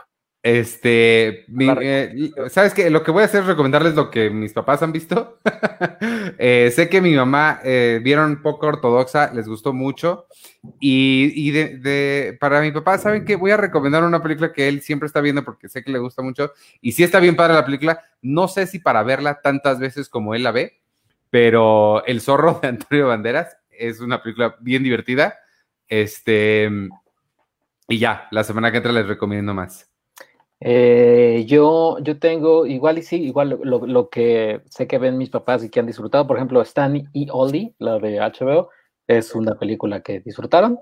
Órale. Eh, eh, una que está en Prime Video, que igual hace, hace tiempo cuando estaba la estaban pasando en la tele, se las dejé a mis papás y pues se quedaron ahí viéndola. Contacto con Jodie Foster. Uf, Contacto es fantástica. Y Robert Zemeckis es increíble esa película, por si pueden verla. Y tiene una de las secuencias casi al principio, que siempre fue eh, todo un misterio sobre cómo se filmó. Ah, sí. Que para quien no sepa, es, fue, es un plano, este sí es un plano secuencia chiquitín, pero es donde es Ivan Rachel Wood, ¿no? ¿Quién es? No, ah, ah, no, creo que sí es Ivan Rachel Wood. Ah, bueno, es, eh, es, ella o Kristen Stewart, una de las dos. No, es, es, es eh, Ivan Rachel Wood. Bueno, total que es esta escena donde corre del el primer piso de su casa al segundo, suben las escaleras. Ah, no, es Gina Malone. Ah, eh, Gina Malone, sí, de Donnie Darko. De Donnie Darko. Sube las escaleras y luego va al, al, al espejo y abre el espejo y toma unas medicinas, pero todo el mundo siempre se preguntó cómo demonios le hizo Robert Zemeckis, porque se ve el espejo, o sea, está en YouTube ya tal cual como se hizo, ¿no? Pero la verdad es que siempre fue un misterio cómo se hizo. Sí. Y, la historia, la historia es increíble, ¿no? Y, es un libro de Carl Sagan, si están buscando también qué leer, pueden leer Contacto de Carl Sagan. Y si, y si su papá eh, les gustan los deportes y extraña ver deportes, pues en Moneyball no va a haber mucho deporte eh, activo, uh. pero sí, pero sí es una gran película eh, protagonizada por Brad Pitt y escrita por eh, Aaron Sorkin. Aaron, Sorkin. Es una gran película Moneyball. Sí lo es. El béisbol es increíble también. Este, bueno, pues la semana pasada preguntamos, ¿qué preguntamos? ¿Qué serie que no está disponible en streaming te gustaría que estuviera? Eh, ¿Quieres leer los de los de YouTube o los leo yo, Sergio? Ah, si quieres, léelos tú, porque aquí en lo que los encuentro. Edgar Estrada nos dice, ¿quieres ahorita, después de hacer este, vamos con los comentarios más relevantes y quedan algunos de ahorita del live y después ya nos vamos. Edgar Estrada nos dijo, la calidad máxima del video es de 360, si pueden estaría chido verlos en HD. No podemos porque es la calidad que nos da el, el programa este para descargar, como que así lo hace automático, lo siento Edgar, no, no podemos hacer nada ahí. Aparte, este, no creo que nos quieras ver en HD, estamos, estamos muy feos. Yo no, pero yo sí valgo la pena en HD. pero no puedo. Mira mi cortada. hay una escena en Terry Rock donde Tina Fey se pone en una pantalla y le dice, mira, tiene HD y se ve súper horrible. Ah, sí, sí. Oye, 30 Rock. Ay, pero ya la quitaron de Amazon. Este, Patrus MX nos dice, pregunta de la semana fácil de Mandalorian. Ah, claro, buena respuesta. Por cierto, estaba seguro de que la pregunta de la semana iba a ser en referencia a Westworld. ¿En qué género de cine les gustaría vivir? Esa era excelente. Pueden enmendar su error esta semana. Ya hicimos esa, ¿no? Una vez ya preguntamos en o, no. Creo No, ¿sabes qué era? Fue con Ready Player One. ¿En qué película te gustaría meterte a, a ser turista? Claro. Vamos a preguntar eso esta semana si quieres, Patrus MX. Otra cosa, les recomiendo a los cuatro la película Largo viaje hacia la noche del director Via mm. Necesito que la vean. ¿Tú ya la viste? No, ya, ya sé cuál es, pero sí he escuchado que está, que está muy buena. El problema que yo tengo con esa película es que es asiática y yo no veo cine asiático. Claro que no. No, el problema es que dura dos horas veinte. Ah, caray. Y he escuchado que está, o sea, que es, medio densa, pero que está increíble. Digo, sí le voy a dar un chance pero sí, porque creo que hasta Edgar Wright, o en, esta plática que tuvo Guillermo el Toro con los directores, uno de ellos menciona justamente esta película. Oh. Este, Tainoco Rivera dice, Martin Mystery y escalofríos. Digan a Penny que tome clases de canto en esta cuarentena y ya la dejan cantar XD. Eh, Juan García, ¿cómo me hiciste reír, Iván Morales? Por lo que le dijiste a Luis Gerardo Méndez de que te gustaba todo lo que hacía ya que cuando platicaste de Camino a Marte no recuerdo que te gustara. Camino a Marte sí me gustó, ¿no? Es de Beto Hinojosa, ¿no? Sí. Sí, sí me gustó, ¿o no? ¿Ustedes se acuerdan que dije? Sí, que sí, te había gustado, creo. Seguro sí. La que, no, la, que no, la que no me gusta mucho de Luis Gerardo es Nosotros los Nobles, precisamente. este, Cristian Farinango dice, ¿tienen algo de Volver al Futuro que me lo presuman? ¿Cómo que algo de Volver al Futuro? O sea, de ahí... Ah, Sí, sí tengo, espera. Yo sí también. Yo no. Volteando a ver. Tengo un póster de Mondo muy bonito adentro del libro de Mondo, pero no. Ah, Sergio, tú lo tienes enmarcado, ¿no? Yo tengo ese póster de Mondo un poco más grande, pero sí más grande, pero ahorita lo tengo guardado porque, porque como que tengo una fijación que mi casa parezca sala de cuadros y ya, ya no me cabía ese. Pero ahí tengo. Yo tengo estos Funcos que compré en Comic Con, la ya extinta Comic Con. Ah, de este año. Y, este, este, se supone que es edición especial o, no sé qué diablos. Este, y tengo el de Lorian, pero está allá afuera y no, no, no, no voy a ir por él. no, porque hay este que, hay que aprenderlo, ¿no? Qué baboso. Pero al ratito le subo una foto a, mi Instagram, J. Iván Morales, si quieren. Yo también tengo ese, ese DeLorean de Funko, ¿no? No, el, que yo tengo no es de Funko, por eso no lo, no lo quiero mover porque es, delicadito. Mm. No, yo tengo el DeLorean, uno sí, como también como el tuyo, medio delicadito, y el de Funko, que venía con, que le puedes poner a Marty McFly, que te traía su Marty McFly. Ah, sí. ¿Lo compraste en Comic Con también? En Comic Con. Este, de Meitini, dice Malcolm. Malcolm en el medio no está en algún lado. Y Charmed. Charmed también siento que la he visto en algún lado. Malcolm está en, Amazon. Sí, ¿no? Según yo la he visto por ahí. Según yo, Hechicera se llamaba en español, creo. A ver, Hechiceras. está en Amazon. Eh, Carla Fabián nos dice, la respuesta a la pregunta de la semana es Smash con Debra Messing. Es producción de Spielberg, Smash, qué buena era. De repente se mm. perdió un poquito y se le fueron las cabras un poquito, pero qué buena era. Y este, Bombshell se llamaba el, musical que estaban poniendo sobre, sobre Marilyn Monroe. Y estaba bien padre la idea, porque la idea de Spielberg era hacer toda la serie y luego estrenar ese musical en Broadway. Em, Ya desafortunadamente, pues no, no funcionó tan bien la serie, pero a mí sí me gustó mucho. Eh, Pedro Soto dice, espero que mi comentario aún no alcance a entrar. Me encantaría que estuviera la serie Dinosaurios en Netflix, porque es la única plataforma que mis posibilidades me permiten. Creo que no está en ninguna otra y también la de Batman, la serie animada. Sí, Batman, la serie animada, ahí sí estoy de acuerdo contigo. A mí los dinosaurios nunca me gustaron.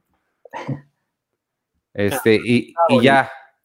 Oye, eh, estoy viendo en Prime Video, no, no está ni Charm ni Malcolm en el medio. En algún lugar estaba Charm, te lo juro. Está, iCarly. Uy. Y The Nanny también. En, The Nanny. Y El Príncipe del Rap. The Office, cinco temporadas. Recreation.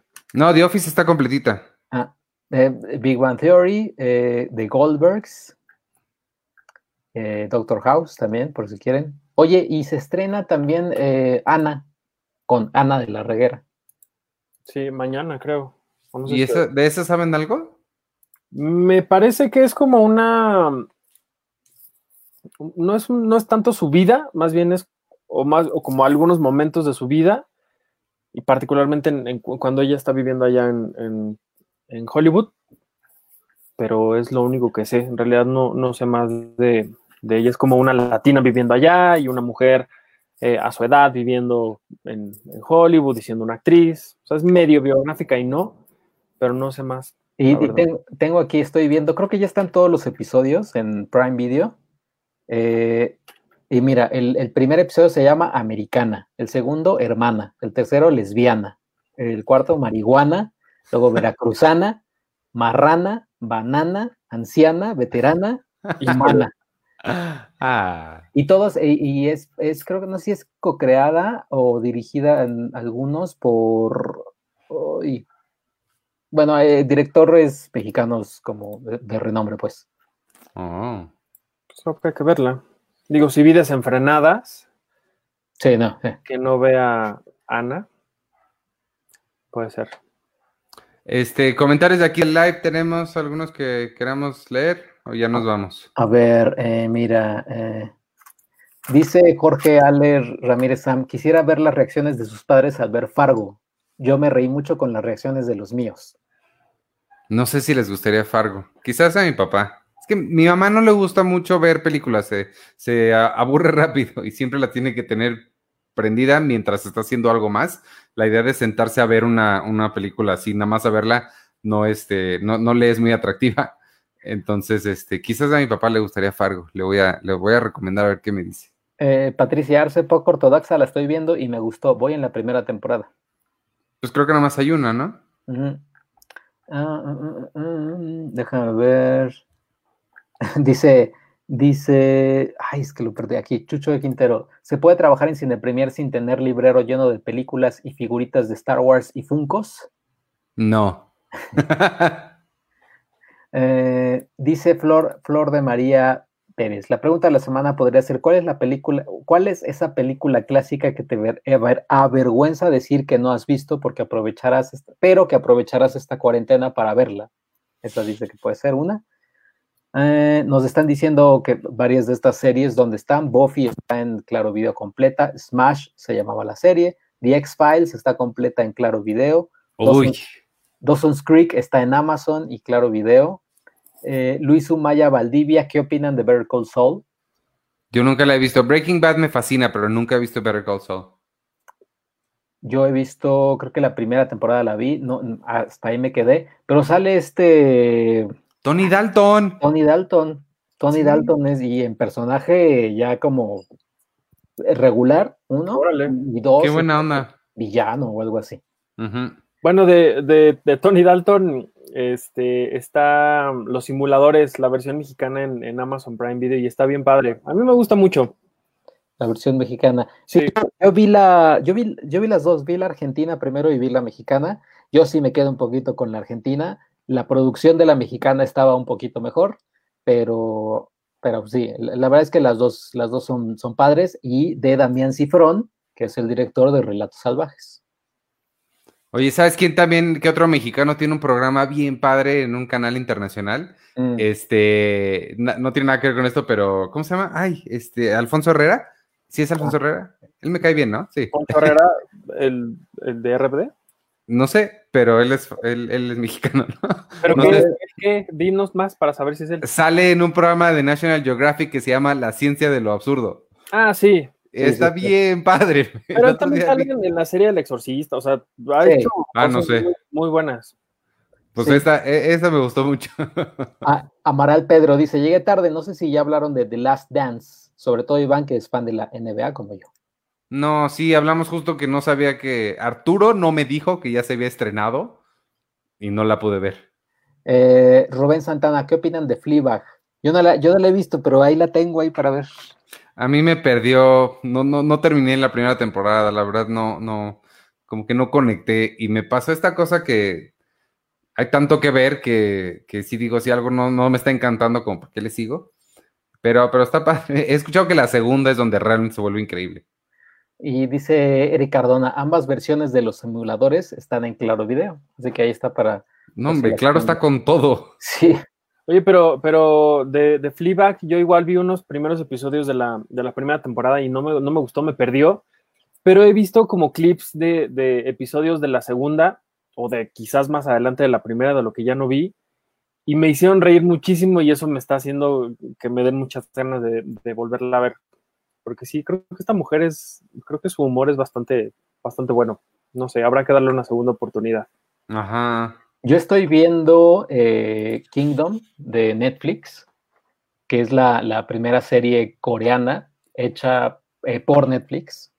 Eh, y eso me puso a pensar, pues también como que curioso, o sea, Dark, la primera serie alemana, es como de ciencia ficción y todo. Esta, Kingdom, la primera coreana, y es, es zombies y, e histórica, bla, bla, bla. Eh, y pues nosotros tuvimos Club de Cuervos, que es como tema de fútbol. Ah, sí, sí son luego temas así como que dices, creo que Corea lo que quiso hacer, porque Corea es muy famosa en hacer como estos dramas coreanos y que casi parecen telenovelas, creo que ellos no se fueron por ese, como, por esa zona segura y tomaron como el género zombie, lo cual es bastante loable. No sé si en México, uy, si hubieran hecho algo diferente, o sea, si en lugar de haber hecho Club de Cuervos, hubieran hecho algo como, no sé, salirse de, de la caja y probar por un género por ahí diferente. Sí. Pero la cosa aquí es que Netflix se dio cuenta muy pronto que la gente estaba con ellos por el contenido de Televisa. Y entonces cuando, cuando Televisa se va, justamente porque hace Blim, que, ¿se acuerdan de estos comerciales de es que ya, ya me quitaron Rebelde o no sé qué, que mismo Netflix Ah, sí, cierto. que ya no estaban?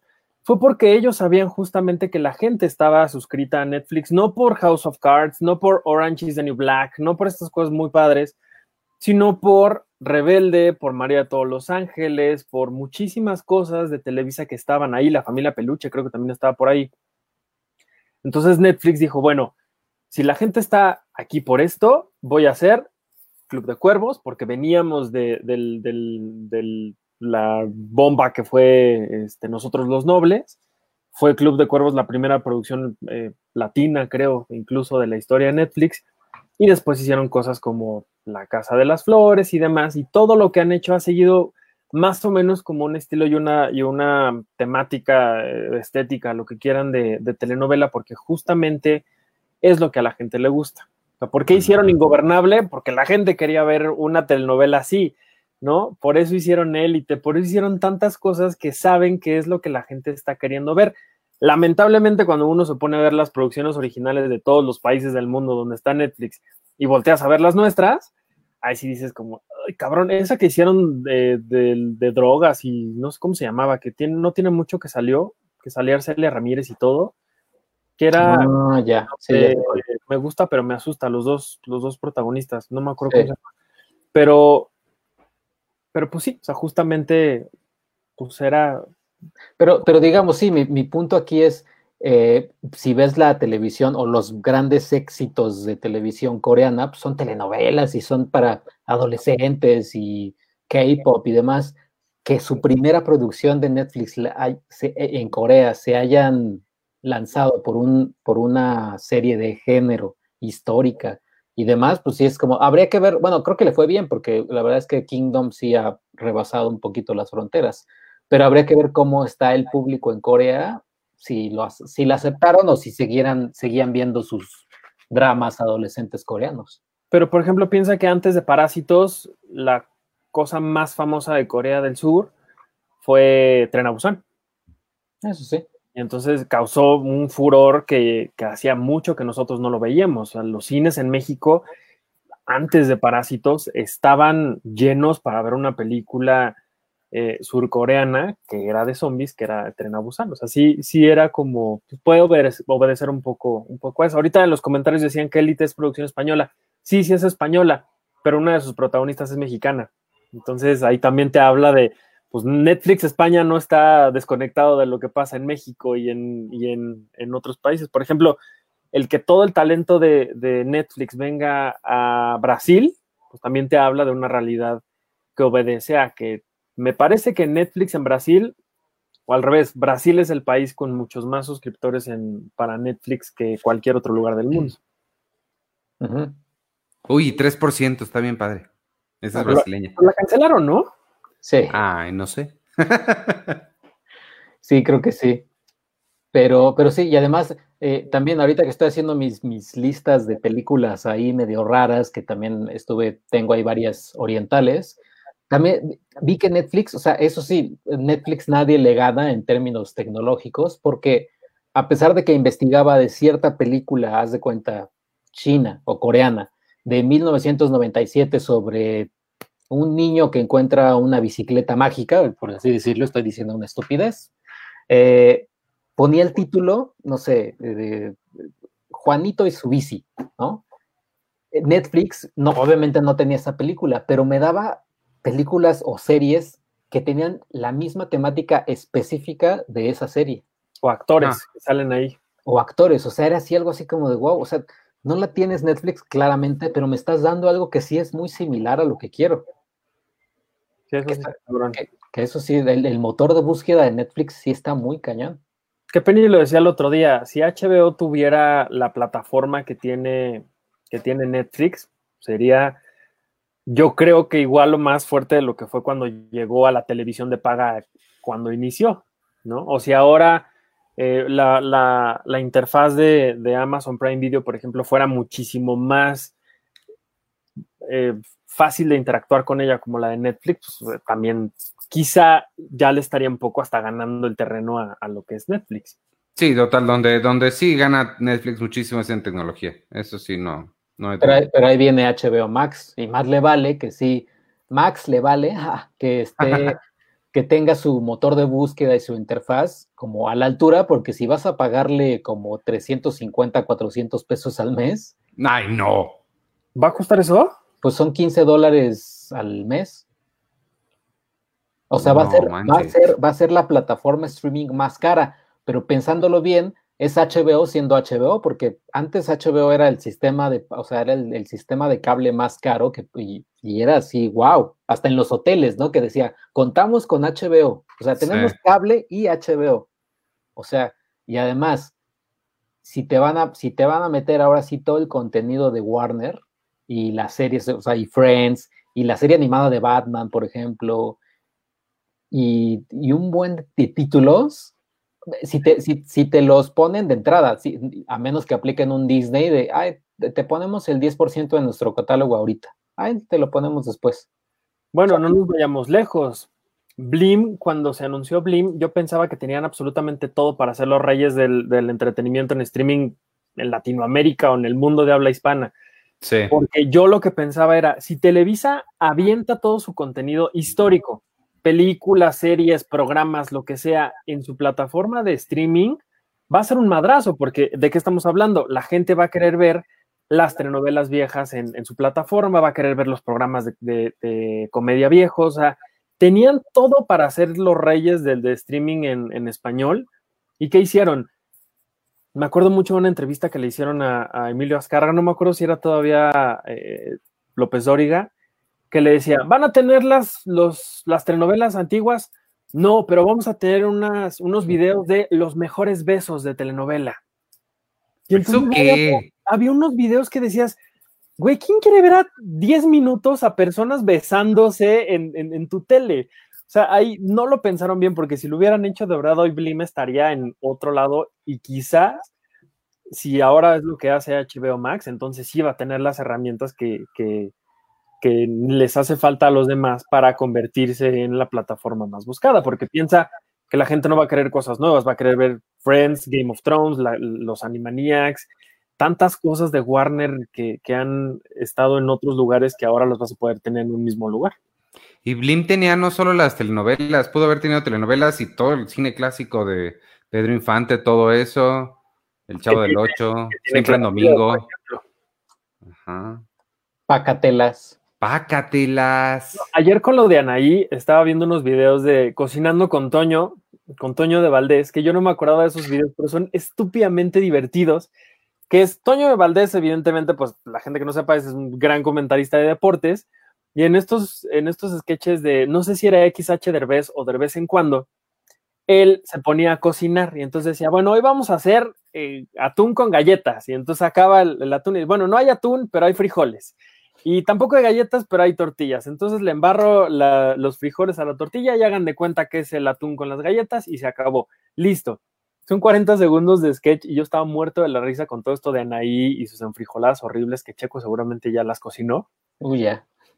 Pero, pero imagínate que pudieras tú ver esas cosas increíbles en, tu televisión o más bien en tu sistema de streaming.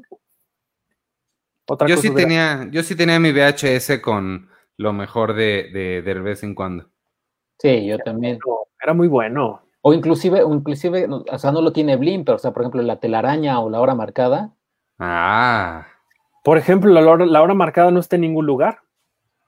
Y a mí cuando, cuando, me tocó escribir de, la hora marcada, le pregunté a uno de los directores de, de la serie y dijo, no está en ningún lugar, lo único que sacaron fue un DVD horrible hace años, que lo editaron todo feo para que no, no hubiera cortes comerciales, dice, sería increíble volverlo a ver.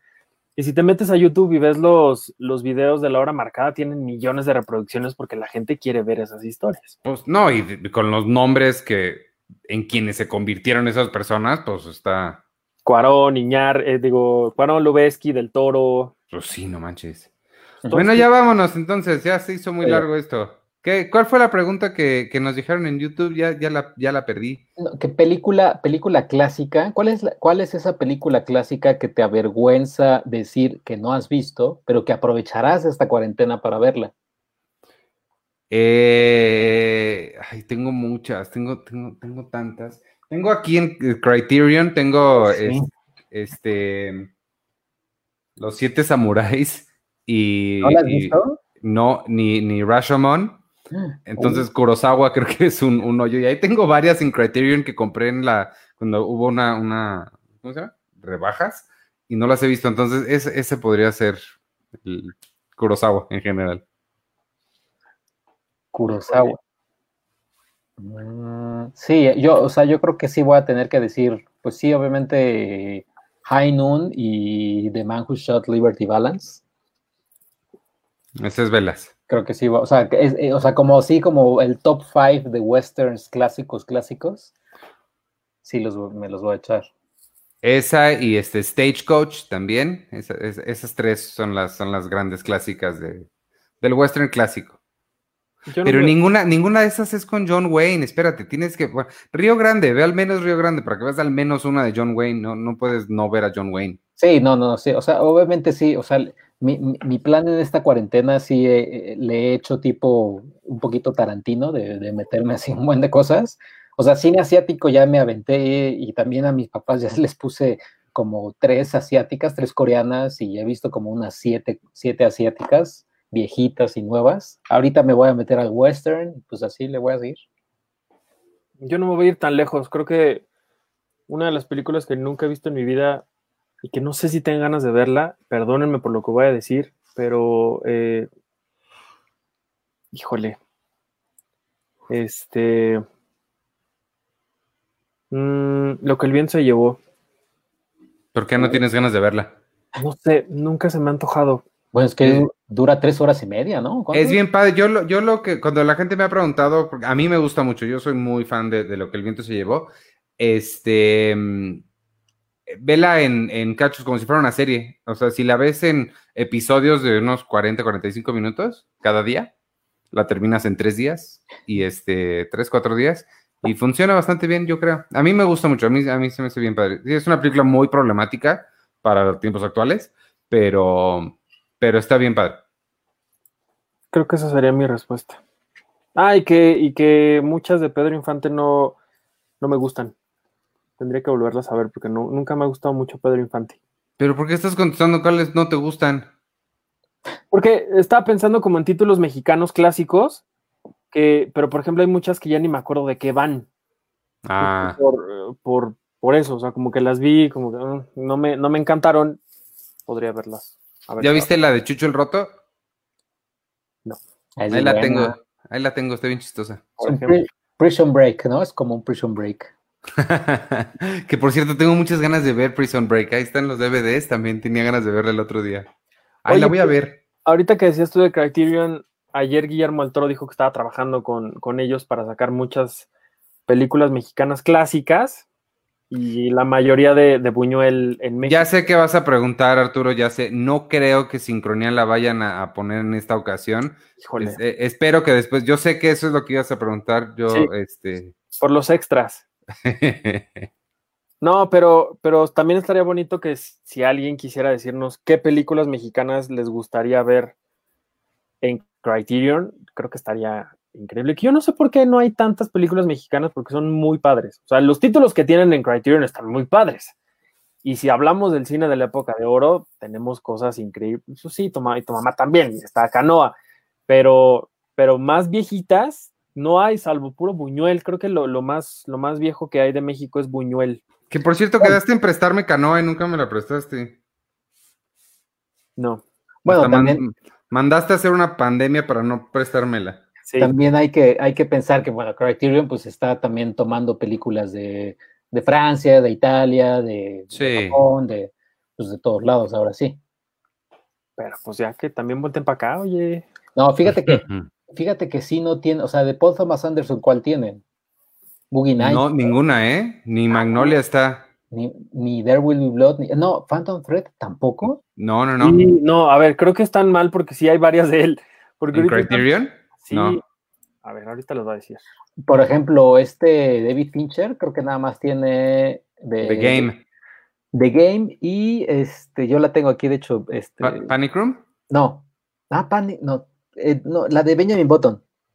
¿Está en Criterion Benjamin Button? Ajá, es como de esos deals raros que ni siquiera promocionan, como Armageddon y La Roca, que están en Criterion. Ajá. Eh, pero sí. Punch Drunk Love. Punch Drunk Love. Ah, caray. Sí, es cierto, Punch Drunk Love está. Oye, que ahora con, el, con el dólar a, a 200 pesos, ya me pues imagino cómo van a estar las de Criterion. Si por sí siempre son 600, 700 pesos por película, imagínense ahora. Sí, ahorita yo ya me, ya me hice la idea que en mucho tiempo, pues nada más las voy a ver como de pues, en, la vitrina y ya. Es como, ay, qué padre, qué, qué lindas. Y ya, porque pues no, la verdad es que. Oye, yo tenía Punch Strong Club y no la veo. ¿Ya me la robaron o qué? Pues yo creo. ¿Quién te la va a robar, Iván? No sé. Luego de me robaron, ¿sabes qué sí me robaron y no sé quién? mi figurita de Funko de, de, de The Bride, de Kill Bill, no sé qué le pasó. Eso es muy de viejitos, ¿eh? Empezar a decir que te, que te roban cosas. Oye, te juro que Punch Drunk Club no está, no, la tenía, ya no la tengo. Y el que sí, las portadas son, son bien bonitas de Criterion, pero donde sí le dijeron así, me encanta el diseño gráfico, es Marriage Story, es el póster. ¿En serio? El póster de, el póster de, de, Criterion. A ver, eh, ¿lo ahí? Sí, lo tengo ahí, se los voy a poner. Nada más para, para que sea esto lo último. Este... ¿Sabes qué edición estuvo bien padre de, de, de ellos? Que, que, el diseño está igual de increíble que lo que estaban enseñando. Era una colección de Godzilla. Y cada película tenía, tenía un arte distinto, pero de verdad, o sea, cada arte de esas películas valía muchísimo la pena para, yo creo que enmarcarlo en tu pared. Sí, no, sí, sí lo, ese sí lo vi, lo vi, no me acuerdo en, qué. No sé qué hice. No sé en qué borders lo vi. Y estaba así eh, baratito, que hasta sí me puso, sí me puso a pensar así de, hoy me lo compro, ¿no? pero, pero ya mejor dije que no. Mira, esta es la portada de March Story. Ándale. O sea, Ay, no manches. o sea, sí es así como. mí Así de- la hueva más grande del mundo tuvo el diseñador de esa portada, ¿eh? Sí, no manches. pero cañón. Y Roma creo que es también como el póster, ¿no? De la película. No, la, la portada de Roma sí está bonita porque es, es esta Cleo, que es el personaje de Yalitza, ¿no? Ya no me acuerdo de su nombre. Pero es ella corriendo y se ve a contraluz en la playa. Ah, ya sé cuál es. sí. Eh, La portada está bonita. Les agarré estas para enseñarles. Esta es la vida de Chucho el Roto, Ah. por si no me creías. Esta es la que, la que, la que estás pensando en ver, Sergio. Río, Río Bravo. Ay, Río Bravo. Ok. Y esta es mi favorita de John Wayne, que después hicieron los Cohen el remake. True Grit. Este, y ya. Sí, Bueno, ya vámonos, porque esto ya duró 400 horas. Bueno, ya. Bueno, díganos qué películas mexicanas. A mí díganme si quieren nada más en mi Twitter, arroba ArturHD, y díganme qué películas mexicanas les gustaría en Criterion. Yo dije que Salón México del Indio Fernández porque es una joya del cine mexicano clásico. Y Macario también, que está bien bonita. A mí, eh, todo el, el- cualquiera de Tintán, en específico Calabacitas Tiernas, si se puede, estaría bien padre, porque yo tengo un, en- no hay ni siquiera, es más, no, no pido 4K ni nada, con que esté en Blu-ray, nomás bonito, porque tengo el DVD espantoso de Calabacitas Tiernas, y este, y pues no, la que pasan luego en el canal ese de, de película, el otro día la estaba viendo porque ahí la pasan a cada rato, está mucho más bonita que el DVD que tengo, entonces cualquiera de Tintán, si se puede Calabacitas Tiernas, mejor. Y ya. Bueno, ¿Ok? Bueno, entonces vámonos. Este, nos escuchamos la semana que entra. Gracias por acompañarnos, quien nos, han- quien nos haya acompañado en vivo, quien nos esté escuchando el miércoles. Acuérdense que todavía tienen hasta hoy para ver eh, la película que mencionó Arturo, que se llama.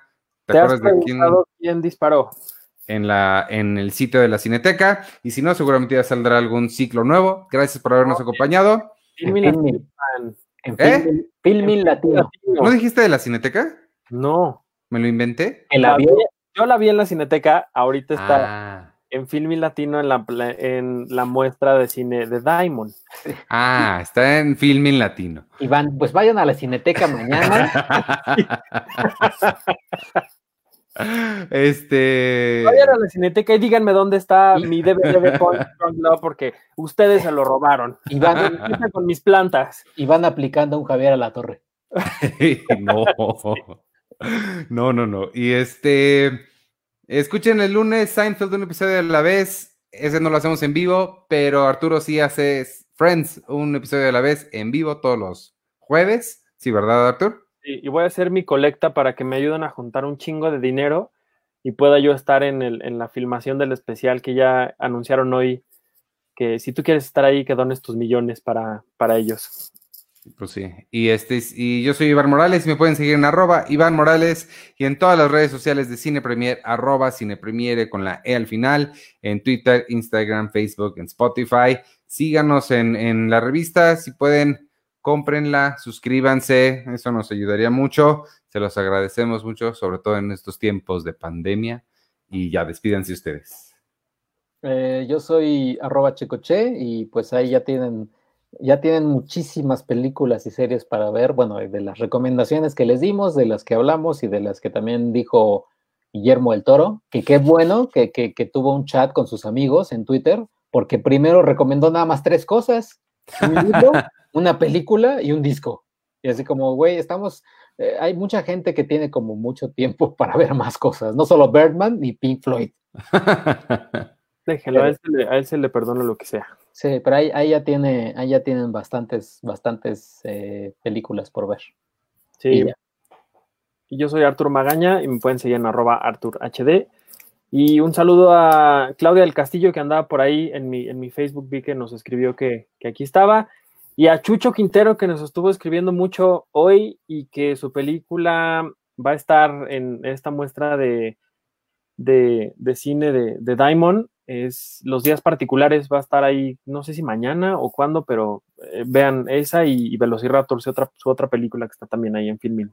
Ay, sí, véanla. Y está gratis también, según me dijo la vez pasada. ¿Mm? Este, bueno, entonces vámonos, está más rápido para contestarle a Jorge Ale Ramírez, nos acaba de escribir, a mí no me ha llegado mi revista, Iván, ni acceso he tenido al contenido extra. Lo de la llegada de las revistas, como les comentaba al principio, los que llegaron antes al, programa, este, sí, yo sé que ha tenido atrasos, ahí hay que tenerle un poco de paciencia a la empresa de mensajería que utilizamos.